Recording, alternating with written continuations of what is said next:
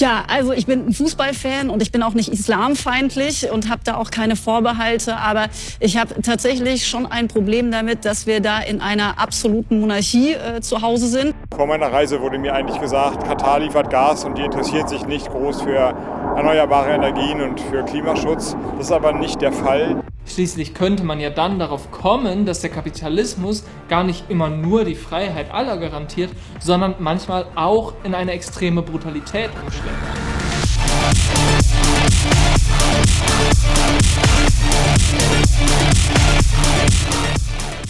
Das Prinzip Kampf. Die FIFA-Weltmeisterschaft in Katar und der Kapitalismus. Ei, Gude, herzlich willkommen. Ihr merkt schon, ich bin ein richtiger Hesse geworden. herzlich willkommen zur fünften Staffel der sechsten. Ver Gott, geht das heute geil los. Ich, ich bleib drauf, ich bleib drauf, euer Pech. Herzlich willkommen zur fünften und damit vorletzten Episode der sechsten Staffel. Schön, dass ihr wieder am Start seid. Und äh, ehrlicherweise geht es ja irgendwie jetzt, je mehr wir in dieser Staffel drin sind, und ich kann ja mal sagen, die Skripte dafür sind schon im Sommer geschrieben worden. Ich war ja seitdem, ich war auf Speakers Tour, Veranstaltung irgendwie zur WM, wo es um viel Herrschaftskritik geht. Und äh, natürlich ist der Kontext, in dem auch ich mich am liebsten immer bewege, zwischen aktiven Fans. Ich liebe es sehr. Ich glaube, das ist da, wo ich auch selber mich persönlich einfach sehr wohl fühle, weil es sehr nah an dem dran ist, was ich selber bin.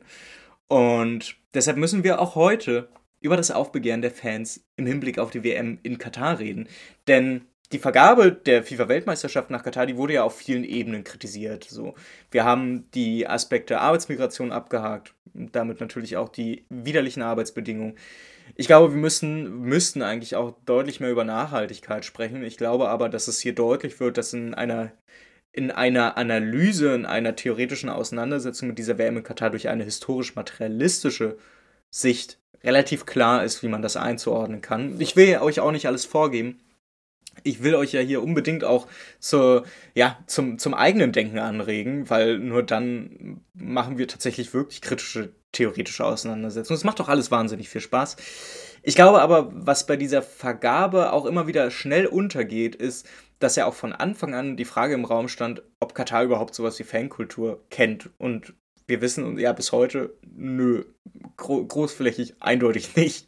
Und das ist wahnsinnig spannend, denn die Frage, die meiner Meinung nach noch bedeutend wichtiger ist und ja, dann irgendwie auch dahinter steckt, die viel spannender dadurch tatsächlich ist, ist nämlich zu gucken, dass der Fußball durch seine Kultur, durch seine Fans, durch Stehtribünen, Stimmung, Pyros und Choreografien ja wirklich auch die Möglichkeit bietet, Fußball als kapitalistisches Produkt perfekt zu vermarkten.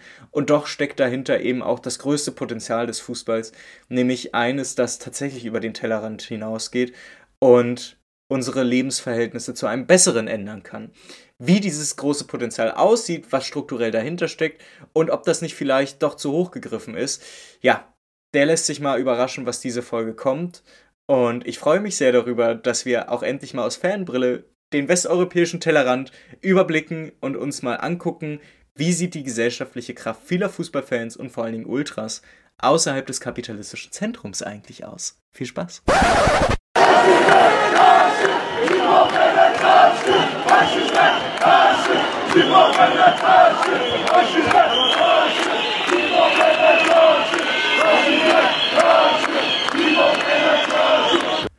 Was ihr da im Hintergrund gehört habt, das waren die Gezi-Proteste, als in Istanbul einer der letzten Parks hätte abgerissen werden sollen und sich daraufhin die große Bewegung rund um diese Gezi-Proteste wiederfand. Und das, was ihr da gerade gehört habt, das waren gemeinsame Fangesänge dreier sehr großer Ultragruppierungen, und zwar der drei größten Istanbuler Vereine, die fast sind, sich gegenseitig auch schon umgebracht haben und dann doch zusammenkamen, als es nicht anders ging, um zusammen für Demokratie und wirkliche Freiheit und Gleichheit einzutreten.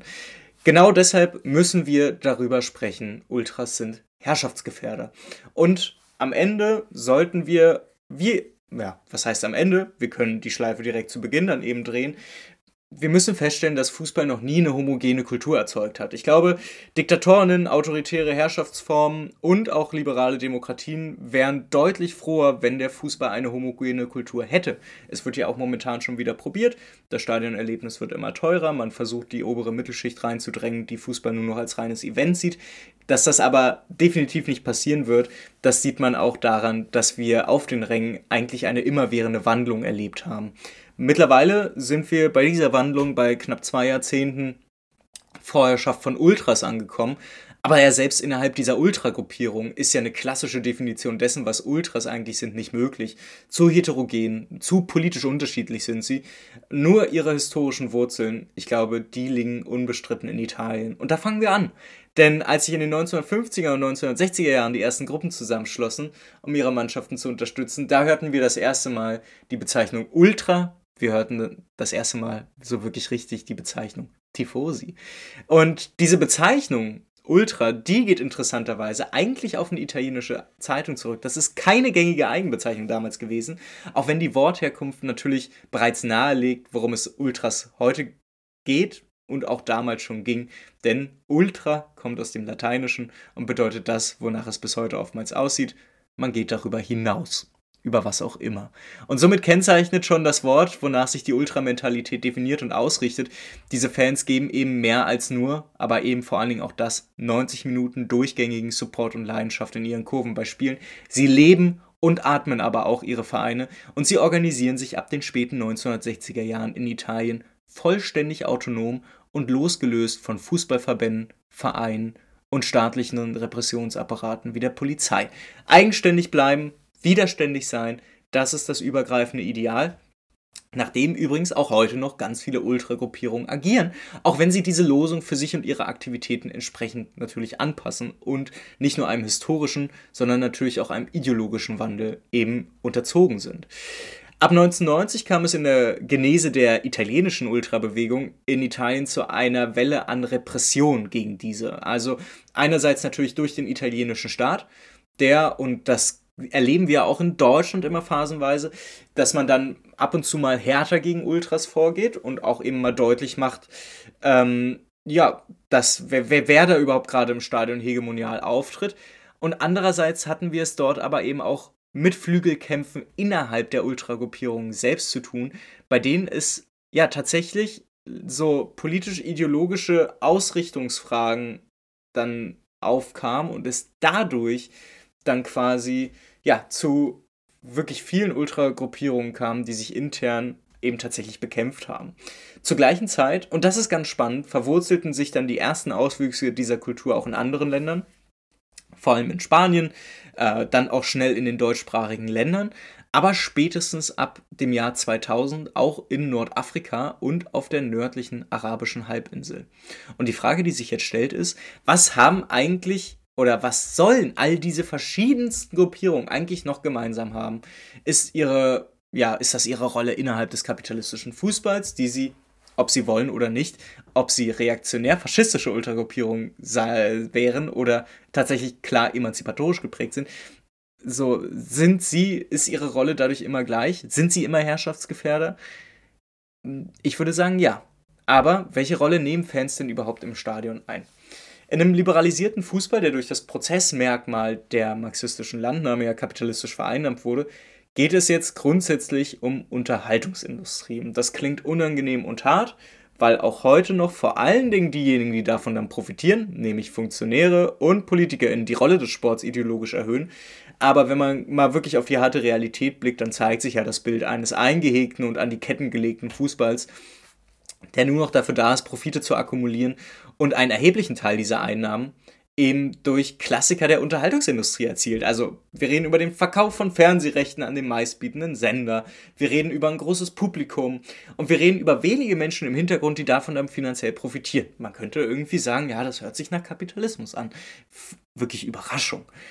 Der einzige Unterschied, der besteht darin, dass wir Fans natürlich nicht in der exakt gleichen Rolle stecken, wie wir es als reine Konsumentinnen im Kino tun oder im Theater oder vielleicht auch bei einem Musikkonzert. Denn Zuschauerin in einem Fußballstadion zu sein, das be bedeutet ja bis heute weit mehr, als sich ja, von einem schönen Spiel berieseln zu lassen. Und selbst die englischen Top-Vereine haben das ja schon vor einigen Jahren erkannt. Und es sollte nicht verwundern, dass ausgerechnet Manchester City, ein direkt vom Königshaus der Vereinigten Arabischen Emirate finanzierter Verein, in einem Positionspapier zur Neuausrichtung der Premier League mal vor ein paar Jahren neben vielen marktkonformen und hyperkommerzialisierten Ideen natürlich auch vorbrachte, dass Stehplatztribünen ein ganz notwendiges Element des im Kapitalismus erfolgreichen Fußballmodells sein müssen. Und zum Beweis brachte man auch direkt Bilder der Dortmunder Südtribüne mit, bei denen sich vor allem viele Fußballromantiker kurz schütteln dürften, ob der Frage, warum ausgerechnet eines der schlimmsten und größten Symptome des sich wie ein UFO entfernenden Profifußballs sich ausgerechnet für Stehplätze ausspricht. Und die Antwort, die liegt natürlich in dem Verkaufsargument der Stimmung, denn Fans sind ein wesentlicher Faktor, um die Summen bei dem Verkauf von Fernsehrechten und dann dem Gewinn zahlungskräftiger Sponsoren alles in die Höhe zu treiben. Und das gilt nicht nur in den reinen Zahlen an Menschen, die Wochenende für Wochenende in die Stadien strömen, das gilt eben auch in ihrer erzeugten Stimmung, die poststrukturalistisch dann analysiert oftmals eben Bilder, Videos und Eindrücke liefert, die eine Fernsehübertragung von einem Fußballspiel einfach viel erfolgreicher und ansehnlicher und interessanter und anreizender macht als vieles andere, was wir in der Unterhaltungsindustrie kennen. Und dass dann in diesem Kontext auch die Auslandswerbung der deutschen Fußballliga runtergebrochen auf den Slogan Football as it's meant to be irgendwie genau das nutzt, um sich zu verkaufen, das sollte dann nicht überraschen. Und dass wir da diese gleichen Bilder von Choreografien und ja auch eigentlich offiziell verbotener Pyrotechnik dann gezeigt bekommen, das zeigt ja dann auch auf, dass diese Widersprüchlichkeit in ihrer Komplexität auch als solche erfasst werden muss. Denn, so zeigt sich ja, Fans und Ultras sind nicht nur als Konsumentinnen ins Stadion gekommen, die sich ihre Tickets kaufen, die sich mit Merchandise-Artikeln ausstatten. Sie gehen auch ins Stadion, um ihrer Rolle als Stimmungsmacher gerecht zu werden, deren Rolle ja irgendwie auch Teil dieses Produkts Fußball ist dass aus dieser verzwickten Rolle dann vielerorts eine gewisse ja, Müdigkeit, aber auch Mündigkeit im Kampf um den Fußball eintritt, das sollte nicht überraschen. Denn gegen viele Auswüchse des kapitalistischen Fußballs zu kämpfen, nur um ihn dann mit der eigenen Stimme, der eigenen Kreativität und Leidenschaft dann auch noch zu unterstützen, das ist natürlich nicht gerade eine optimale Ausgangslage, in der sich kritische Menschen und denkende Menschen wohlfühlen. Das sollte wohl deutlich sein. Dazu kommt dann noch diese deutlich wahrgenommene Entfremdung des Fußballs, der sich ja insbesondere seit der Pandemie immer weiter von unserer Lebensrealität und von den Lebensrealitäten der Klassen, aus der normale Fußballfans eben kommen, weiter entfernt. Und diese Widersprüchlichkeit dann nur noch in eine Höhe treibt, in der wir es auch nicht mehr ignorieren können. Und daraus stellt sich dann natürlich die Frage, wie man darauf reagieren sollte als Fan. Kann man boykottieren und einfach komplett fernbleiben, in der Hoffnung, es schließen sich schon viele andere Fans an, und zwar so viele, dass dem kapitalistischen Fußball sein Absatzmarkt überhaupt erst entzogen wird und er so nicht mehr profitabel ist. Ja, das ist, glaube ich, dieser konsumkritische Ansatz. Und den kennen wir tatsächlich aus der WM in Katar, wo wir ja eben diese große Boykott-Initiative haben. Aber, und ich glaube, das ist ganz spannend, dieser konsumkritische Ansatz, der birgt in sich schon so viele Ungereimtheiten, dass es dazu wohl eher nicht kommen wird, auch wenn die WM in Katar einen recht interessanten Ansatz dazu bietet. Denn in diesem Kontext ist der Boykottaufruf ja nicht mit einem vollständigen Entzug der Sphäre des Fußballs verbunden, sondern will ja vor allen Dingen klare Ziele durchsetzen, die mit der konsequenten Durchsetzung von Menschenrechten bei den WM-Gastgeberländern ja erst anfangen. Und ich glaube, an diesem Punkt wird deutlich, wie herrschaftsgefährdend Fußballfans erst sein können. Sie betonen immer wieder, wie wichtig der Dialog ist. Aber sie schaffen es nicht einmal, mit den eigenen Mitgliedern und mit Menschenrechtsorganisationen in einen konstruktiven Dialog zu kommen. Dafür streiten jetzt schon Anwaltskanzleien, ob wir hier über Katar abstimmen oder reden dürfen.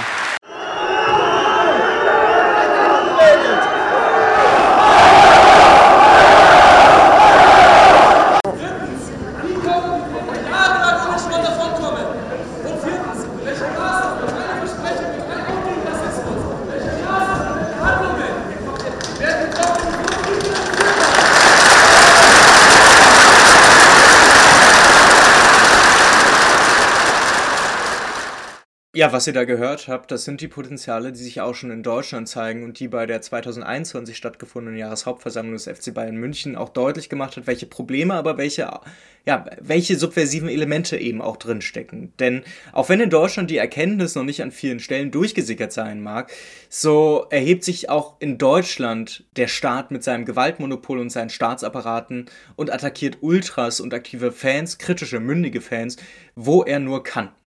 Und dass genau das dann eben nicht durch Dialog und gegenseitiges Zuhören einfach abgeschafft werden kann. Das sollte deutlich werden, wenn wir haben es hier mit einem ungleichen Herrschaftsverhältnis zu tun. Wir haben es mit einem ungleichen Machtverhältnis auch schon zu tun. Ich glaube, ich spreche hier nicht für viele Leute, die das nicht wissen. Aber Auswärtsfahrten, vor allem im Ultramob, die sind meist von Auseinandersetzungen mit der Polizei geprägt. Die letzten Wochen und Monate dürften das wohl bei allen nochmal in den Kopf, in den Sinn und ins Bewusstsein gestoßen haben. Repressionen sind auf eine ganz vielfältige Art und Weise auch in Deutschland überall zu betrachten.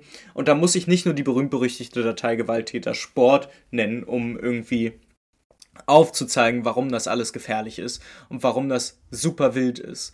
Denn diese Dateigewalttätersport, die zeugt auch von einer Datensammelwut der deutschen Polizeibehörden, die auf jede noch erdenkliche Art und Weise versuchen, an weitere Daten über Ultragruppierungen heranzukommen und lustigerweise ja auch dabei so wirken, als wenn sie sich mit linken, antifaschistischen, gegenherrschaftlichen Gruppen auseinandersetzen.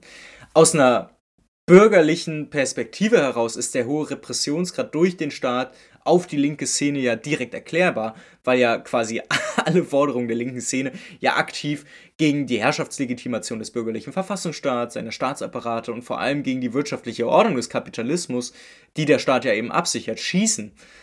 Ultragruppierungen machen das aber ja eigentlich nicht. Also bei Ultragruppierungen wird auch aus einer naiven Brille nicht sofort ersichtlich, warum man denn irgendwie immer wieder diese Szenen erlebt und warum auch jede Ultragruppe das gefühlt alle zwei Wochen irgendwie bei einer Auswärtsfahrt feststellen muss, dass Bullen einfach ungefragt mal reinkloppen und erst nach ein paar Knochenbrüchen, schweren Verletzungen mal fragen, warum man eigentlich selbst auch reingegangen ist. Das Spannende ist, diese, diese Repression, die wird erst dann klar oder erschließt sich vollständig, wenn man sich vor Augen führt, welche Rolle Ultragruppierungen eigentlich auch in, der, in, ihrer Praxis für sich reklamieren. Denn sie kritisieren ja nicht nur, und dabei ist es ja dann egal, welche politische ideologische Ausrichtung eine jeweilige Gruppierung hat, sie kritisieren nicht nur die Auswüchse der Kommerzialisierung des Außerkaufs des Fußballs, sondern sie fordern ja für sich als größte Jugend- und Subkultur des Landes ein ganz erhebliches Maß an Autonomie ein und sie nehmen sich das auch einfach. Also wir reden hier über vollständig oder größtenteils selbstorganisierte oder zumindest mal mindestens selbstverwaltete Räume, die ohne jede staatliche Möglichkeit des Eingriffs einfach bestehen, was für den Staat nie gut ist, denn da delegitimiert er sich ja selber im Sinne von, der Staat, vor allen Dingen in einer liberalen Demokratie, in einer kapitalistischen Gesellschaft, die von sich selbst überzeugt ist, dass Demokratie das Ideal ist, so Überraschung wie alle Menschen, da muss man natürlich vorgaukeln, dass es den Staat und diese, diese Konstruktion des Staates trotzdem braucht, weil eine Gesellschaft sich nicht alleine organisieren kann. Ultras zeigen aber genau auf, dass das sehr gut funktionieren kann und das macht es natürlich super gefährlich. Und so können Ultras und die Räume, die Ultras bieten, für viele ein wichtiger Raum zur Sozialisierung außerhalb des staatlichen Zwangs und der mittlerweile ja auch dauerhaften Konditionierung durch die Einrichtung des Bildungssystems sein, wo man ja so schnell wie möglich fit für den Arbeitsmarkt werden muss und es geht um nichts anderes mehr.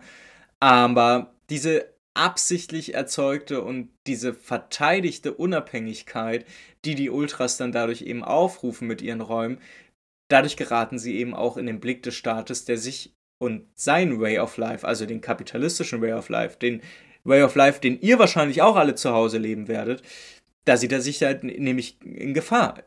Der Staat muss sein Way of Life in der Gesellschaft auf jeder Ebene reproduzieren und sich auch gegen solche Entwicklungen absichern.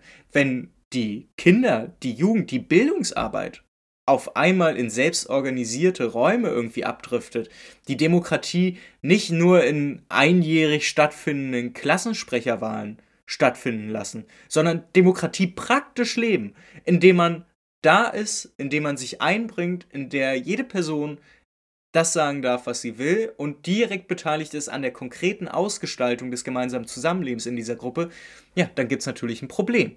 Und in anderen Ländern Da sind Ultras noch deutlich weitergegangen und beispielsweise, jetzt nehmen wir mal den großen Rahmen und gehen, gucken mal über äh, den Tellerrand des kapitalistischen Zentrums hinaus. Im arabischen Frühling beispielsweise. Da reden wir darüber, dass eigentlich verfeindete Ultragruppierungen sich zusammenschlossen, um gemeinsam für eine andere, für eine bessere Gesellschaft auf die Straße zu gehen. In der Türkei zeigte sich dieser politische ich würde ihn eigentlich gar nicht politischen, ich, ich würde ihn einen freiheitssuchenden, einen gleichheitssuchenden Willen nennen, der zeigte sich noch deutlicher als während der Gezi-Proteste 2013, der zivilgesellschaftliche Protest erst mit brutaler Gewalt der Istanbuler Polizei zusammengeschlagen wurde und sich daraufhin eben Ultragruppierungen der drei größten Vereine Besiktas, Fenerbahce und Galatasaray zusammentaten und die Demonstration gegen die Rodung eines Stadtparkes und gegen den autoritären Herrscher Erdogan anführen. Und das, was wir vorhin als als Sprüche, als Rufe hörten, das skandierten sie über die Straßen Istanbuls und das heißt übersetzt nichts anderes als Schulter an Schulter gegen den Faschismus.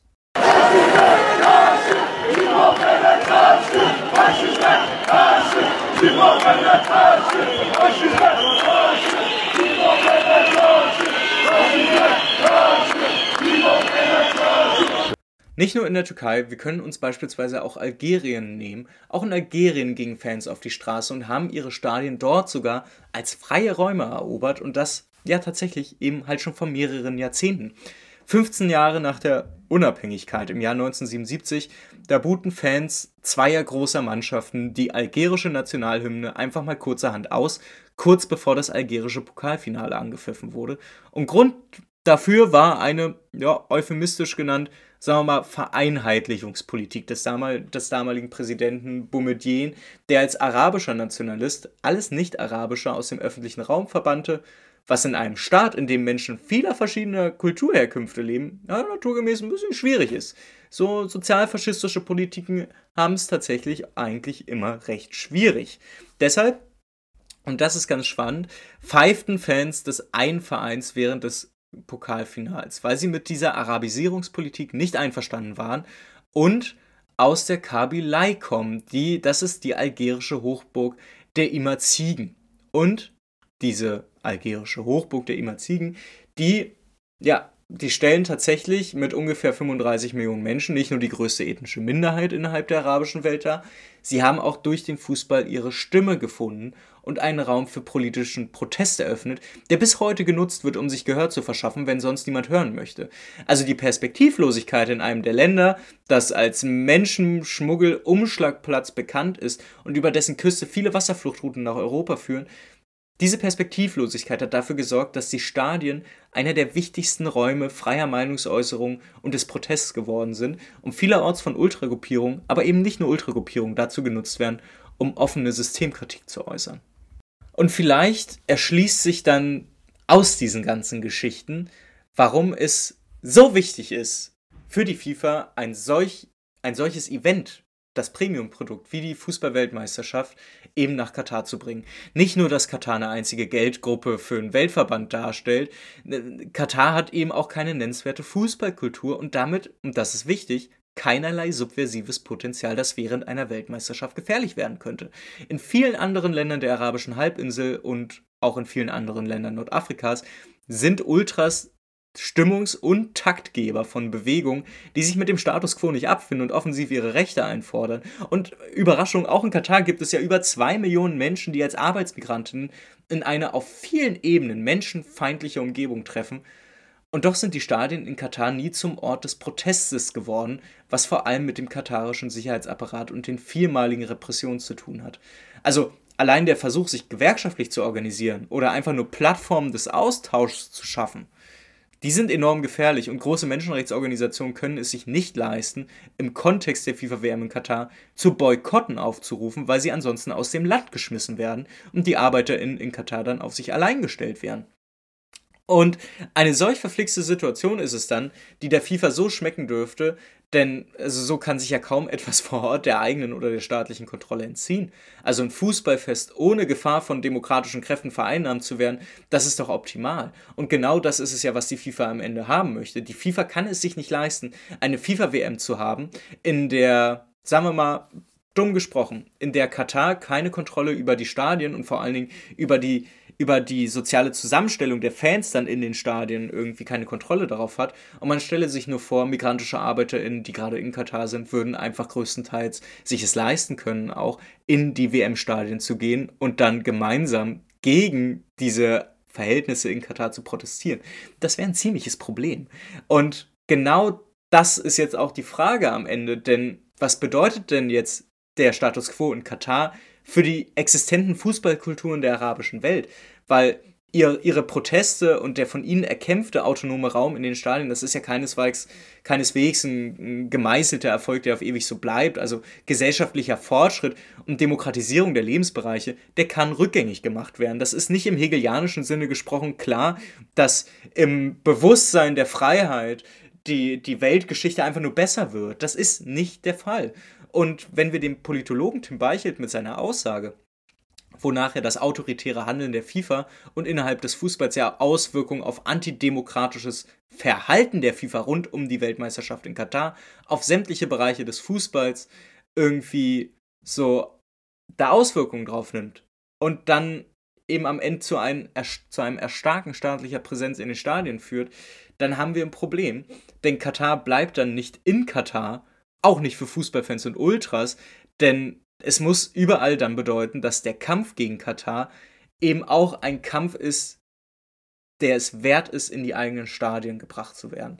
Also ohne ein autonomes, demokratisches Gegengewicht wird das antidemokratische Verhalten des Weltfußballverbands nicht auf seiner eigenen Ebene verweilen, sondern wir werden es erleben, dass dieses antidemokratische Verhalten weiteres antidemokratisches Verhalten reproduziert und das auch in andere Fußballsphären regional, territorial gesehen eben bringen wird. Das heißt, das, was wir in Katar erleben, dieser Versuch der maximalen kapitalkonformen Befriedung der mal Menschen, die zum Fußball gehen, der wird über kurz oder lang auch uns hier in Deutschland treffen. Und das hat eben damit zu tun, dass strukturelles Verhalten eben tatsächlich strukturell wirkt. Und wir in Deutschland die gleichen Strukturen haben. Ach, ist das schön.